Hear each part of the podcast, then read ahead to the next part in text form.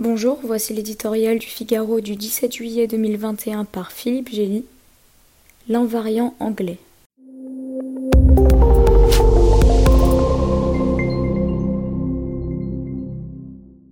À l'heure où l'administration française se débat avec la légalité et l'application d'un pass sanitaire pour aller au cinéma ou au restaurant, l'Angleterre de Boris Johnson vogue toute voile dehors vers un grand large affranchi des continents liés au Covid.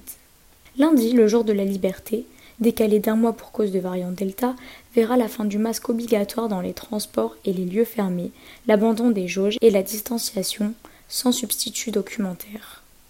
Le pari reste audacieux face au regain de contamination, mais il a rendu possible par le succès phénoménal d'un plan de vaccination qui a cassé le lien entre la propagation du virus et ses effets mortels. Première en Europe, la Grande-Bretagne restaure la responsabilité individuelle et décide de vivre avec le Covid. De Gaulle avait raison. La force de ce pays est d'être insulaire et de ne compter par nature que sur lui-même. Huit décennies après le Blitz, la promptitude des Anglais à enterrer une résistance commande invariablement le respect. Il a certes fallu que le fantasque Premier ministre atterrisse en soins intensifs pour qu'il prenne au sérieux cet ennemi-là. Mais dans la foulée, il a mis en place un cabinet de guerre que n'aurait pas renié Churchill, soutenant l'université d'Oxford dans la course au vaccin, confiant les achats de doses à un commando venu du privé et la logistique des injections à l'armée de Sa Majesté.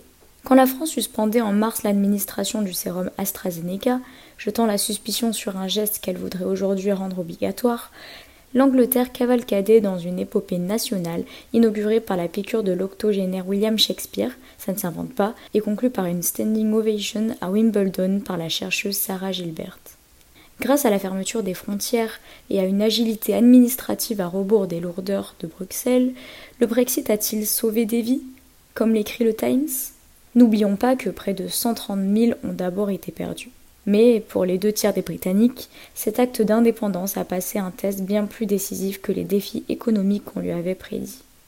Les Européens misaient sur le chaos outre-Manche pour dissuader d'autres aventuriers. Attention au retour de flamme.